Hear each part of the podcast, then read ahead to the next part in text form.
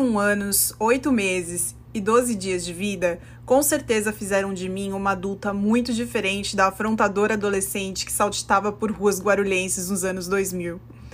Se eu tivesse a possibilidade de trocar uma meia dúzia ou mais para muitas dúzias de palavras com aquela garota esperta e diferentona de All Star Pink, simplesmente diria: aproveite, aproveite mais, porque tudo isso vai passar. Só não abuse da paciência do papai e da mamãe, sério. Portanto, quis deixar aqui o registro de 10 itens que mudaram da água para o vinho na minha vida. 10 coisas que, se me contassem que eu chegaria nesse nível de maturidade, eu provavelmente daria risada, mas aconteceu. Então vamos lá. Número 1. Um, viagens são investimento. Eu nunca tive muito interesse em viajar. Falava algumas vezes aqui e ali que queria visitar certos lugares, mas nada de muito concreto. Quando comecei a viajar, percebi que nada, absolutamente nada substitui ou agrega mais do que a experiência do novo. É um item meio óbvio, na verdade, mas eu realmente saí da minha zona de conforto. Hoje entendo porque quem viaja não consegue parar. Uma vez que você sai dessa caixinha, não tem mais como voltar atrás. Investir em viagens é algo realmente importante para mim. Número 2. Listas. Muitas, muitas listas. A vida é feita de listas, a minha pelo menos. Adoro contabilizar todas as minhas tarefas. Adoro listar o que precisa ou não ser feito no trabalho. Adoro meu planner. Adoro e me sinto muito mais produtiva e eficiente quando sigo listas. Essa parte de planejamento, seja de uma viagem, de um compromisso, de uma atividade cotidiana, realmente me ajuda muito. E eu percebo o valor dessa autoajuda. Prestar atenção em datas e processos é algo relativamente novo na minha rotina e que se torna cada vez mais forte eu realmente tive que, mais uma vez, sair da minha zona de conforto para alcançar esse nível de organização. Não é fácil para mim por não ser algo natural, mas eu entendo minha necessidade em utilizar esse tipo de ferramenta no meu dia a dia e só me beneficio disso. Super madura. Número 3. Menos quantidade, mais qualidade. Esse item também é um pouco óbvio, talvez todos sejam. Mas houve uma época em que eu comprava muito pela oportunidade, já que nos Estados Unidos os produtos são muito baratos. E sempre deixava de pensar se aquilo realmente duraria, ou se havia necessidade de adquirir, ou se mesmo era algo que eu realmente gostava. Não compro mais volume, e sim qualidade. Isso eu digo em relação a tudo, todo tipo de produto e até mesmo serviços. Não, não é questão de esbanjar além do que se deve, mas de tomar decisões mais inteligentes, realmente pensar no custo-benefício de cada coisa, não só no imediato, mas a médio e longo prazo também. Muitas vezes o barato sai caro. Aprender isso pode mudar tudo, inclusive te ajudar a economizar dinheiro e ou dores de cabeça. Número 4. Adeus TV. Essa é ótima. Eu não assisto mais TV. Sim, assisto algumas séries, alguns filmes, mas não assisto mais nenhum programa de TV, nem mesmo os noticiários. E que alívio isso dá! As informações chegam até nós já influenciadas pelos interesses daquela determinada emissora, muitas vezes confundem mais do que esclarecem. Eu não consigo mais simplesmente passar horas na frente da TV. Os seriados, por exemplo, me limito a um ou dois episódios por dia durante a semana. Muitas vezes não assisto, não ligo a TV. De final de semana depende muito, mas no geral, aos domingos dedico mais tempo ao seriado da vez, porque só assisto um por vez. Enquanto não termino um, não começo outro, para não me apegar e perder a mão no tempo dispensado. Principalmente no inverno, mas mesmo assim de maneira controlada. Não faço questão nenhuma de assistir TV. Número 5. Redes sociais em menor escala. Logo eu, a rainha do curti compartilhei. Desde setembro do ano passado, eu desativei minha conta no Facebook, por inúmeros motivos. Tenho planos de fazer um post exclusivo sobre esse assunto quando a data da liberdade social completar seis meses, mas posso adiantar que só me beneficiei por tomar tal decisão. Eu, de verdade, realmente não me interesso pelas opiniões, fantasias e falsa moral alheias. Eu tinha contato real com cerca de 30% dos meus contatos do Facebook. O resto, não que eu não me importasse, ficava feliz em saber que estavam bem. Mas não havia motivo para dedicar horas do meu dia como espectadora das suas vidas. Não aguentava mais as cutucadas políticas e religiosas, não tolerava os julgamentos e as condenações, não queria fazer parte daquilo. Saí, me libertei, estou muito mais feliz assim. Número 6. Café puro, por favor. Esse sim é um assunto assustadoramente incrível. Eu sou a boleira oficial da turma, sou a fazedora oficial das sobremesas era devoradora do doce de leite, a que não sabia dizer não ao açúcar e que só tomava café com adoçante porque era condizente em situações de extremo sono, depois daquele pratão de macarrão ou de extremo frio. Não tem chocolate quente? Então vai um café. Só que, como você pode perceber, estimado leitor, ou ouvinte no caso, eu mudei. Mudei como um todo. O todo inclui meu paladar. E hoje tomo pelo menos dois cafés pretos puros por dia. Geralmente um pela manhã e um logo após o almoço. Sou um verdadeiro orgulho à classe adulta. Número 7. Fiz as pazes com o dia. Essa aqui é interessante. Eu não sou, nunca fui, nem nunca serei uma pessoa diurna. Eu aprecio profundamente a madrugada. Se não fosse crente, viveria uma vida muito boêmia, porque a noite me faz bem. É de madrugada que eu trabalho melhor, produzo melhor, tenho minhas melhores ideias. Mas hoje, com mais de 30, não seguro o rojão de trocar o dia pela noite como costumava fazer há uma década. Não dá. E o motivo é bem simples: eu me preocupo com a minha saúde. Trocar o dia pela noite faz mal e afeta a vida de quem precisa trabalhar, produzir e ter ideias durante o dia. Sim, eu sou uma vendida ao sistema, whatever. Amo meu trabalho e, graças a ele, fiz as pazes com o dia. Aliás, há anos sou uma pessoa extremamente regrada, que dorme antes das 10 e, independente da hora que foi dormir na noite anterior, não fica na cama depois das 8 da manhã, nem nos finais de semana, nem depois das raras noites boêmias. Inclusive, por meses fui frequentadora do chamado 5 AM Club, a turma que vai para academia antes do sol nascer. Eu adoro ser a primeira a chegar no escritório antes das sete, e nestas duas primeiras horas de expediente, antes do resto do pessoal chegar, é quando faço meu melhor trabalho, focada, totalmente comprometida, sem distrações. O que me leva ao próximo tópico. Número 8. Aprecio o silêncio.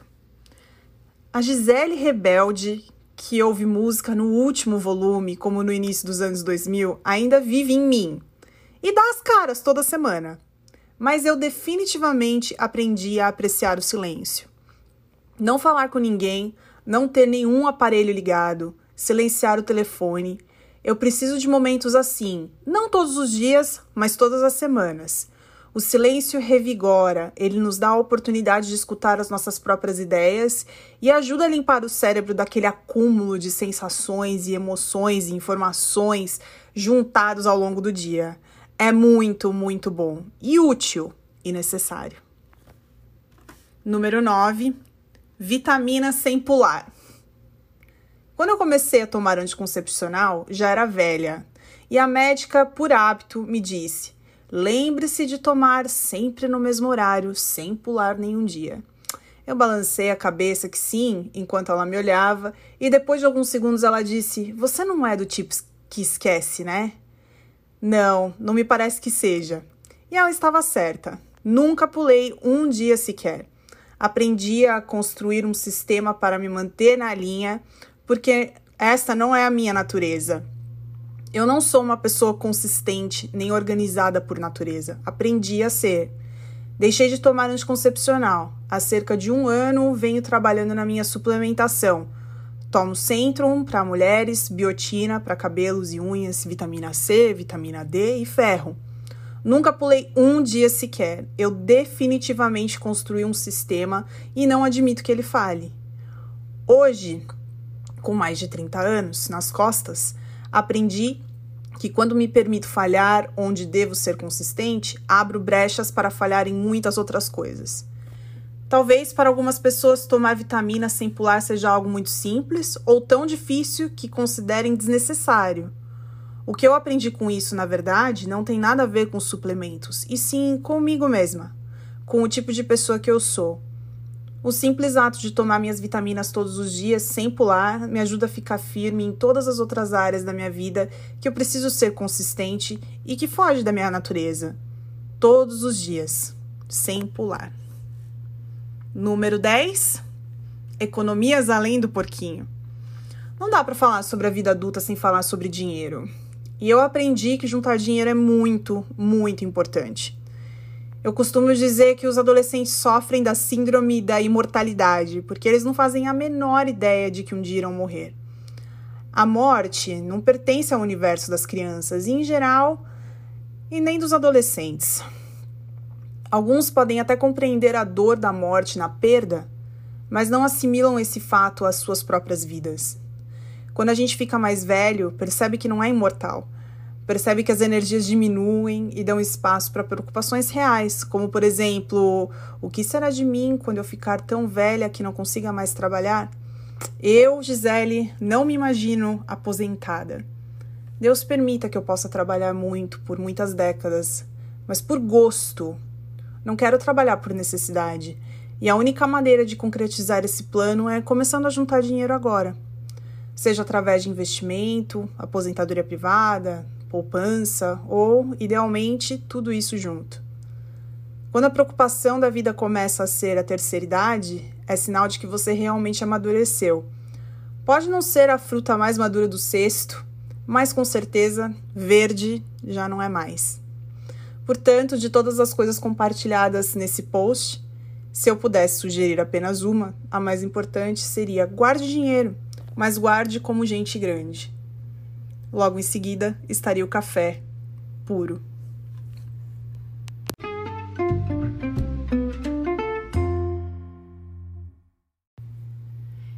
Esse post que eu acabei de ler para vocês, ele foi publicado num blog que eu tenho há muitos anos, no dia 23 de fevereiro de 2018.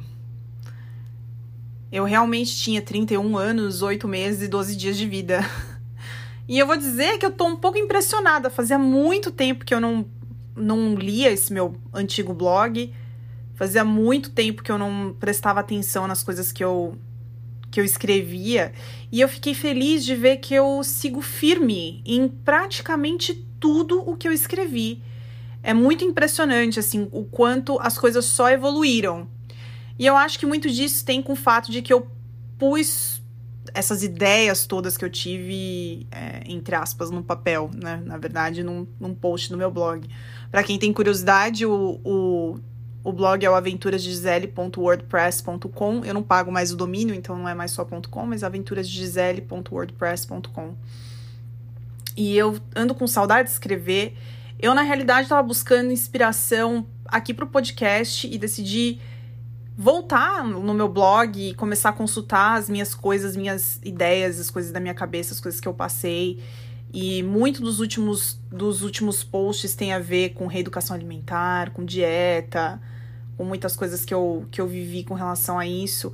E eu parei de escrever no dia 20. Meu último post foi no dia 28 de agosto de 2019. Então, essa semana faz. Essa semana ou semana que vem? Deixa eu pensar aqui. É, no domingo, agora, dia 28, né? Domingo faz três anos que eu não escrevi mais nesse. nesse. nesse blog. E, e é muita coisa interessante, assim, que eu consegui encontrar. Muitas coisas que me fazem olhar para trás e sentir orgulho da pessoa que eu me tornei. Que é uma coisa difícil, né? A gente não tem muito hábito de, de se dar os parabéns pelas conquistas e pelas coisas que a gente se tornou, ou simplesmente pelo fato de ser consistente nas atitudes. Quer dizer, todas essas 10 coisas que eu escrevi nesse post, elas são continuam sendo parte da minha vida, todas elas. É muito interessante. É, é quase é quase bizarro, assim. É... Fala muito de mim, sabe? E acho que a parte de redes sociais mudou um pouco porque eu tô mais focada na criação de conteúdo, com podcast, com TikTok, mas o Facebook, desde então, esse, esse, esse Facebook eu deletei. Eu deletei. Deixa eu ver aqui. Em 2018? Acho que não, em 2017. E nunca mais voltei, nunca mais olhei para trás, nunca mais senti falta.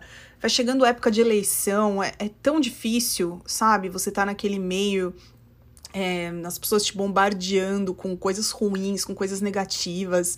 Você vê que é aquele divã público, né? As pessoas fazem do Facebook um, uma sessão de análise pública ali e é muito estranho, sabe? Até, usam de divã mesmo, como se fosse uma terapia. Hoje em dia já não sei mais, mas naquela época era muito assim, né?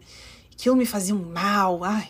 Eu não gosto de perder meu tempo com isso. Mesma coisa com televisão. É muito interessante como eu sou uma pessoa totalmente desapegada de televisão, assim. Eu assisto televisão quando eu tô com o meu namorado, porque tem. É, é parte do que ele gosta de fazer, mas por causa dos nossos horários, é, não, não me interfere muito na minha rotina, porque quando a gente liga a televisão, é assim, a última, última, última coisa do dia que eu vou fazer, assim. Eu já fiz todo o resto, sabe? Eu já trabalhei, já estudei, já pintei, já fiz exercício, já cozinhei, já falei com os meus amigos, já falei com a minha família, já, é, sabe, já dei aula. Tudo, tudo de produtivo que eu tinha para fazer no dia, eu fiz. E aí, a última coisa que a gente faz é ligar a televisão. E esse é um assunto para um outro, para um outro podcast também. Eu não falo muito da minha vida pessoal, né? Mas eu acabei de fazer um ano de namoro e as coisas. É, é muito interessante, assim, ver, sabe? A evolução das coisas e, enfim. É, eu não tenho muito desejo de falar sobre minha vida pessoal, assim, publicamente. Falar da minha vida emocional, assim, sabe? E falar dos meus relacionamentos publicamente, porque não acho que seja uma coisa legal. Mas eu tô super feliz. E, e eu acho que, que tudo segue, né? Ah, outro. Bom, essas coisas todas que eu escrevi aqui, eu acho que realmente traduzem muito de mim, assim. E é isso, eu espero que vocês tenham gostado desse episódio completamente aleatório. Se você gostou, se você acha legal eu revisitar essas histórias e, enfim, fazer essas postagens aqui com episódios um pouco mais curtos, só pra gente matar saudade, para dizer como é que estão indo as coisas comigo. Acho que vai ser ótimo. E me avisem que se vocês gostarem, aí vai ser ótimo para vocês também, não só para mim. ah, e é isso. Vocês me encontram no arroba gisele.underline lá no Instagram e arroba aventuras de Gisele no TikTok. Um beijo, uma semana maravilhosa para vocês.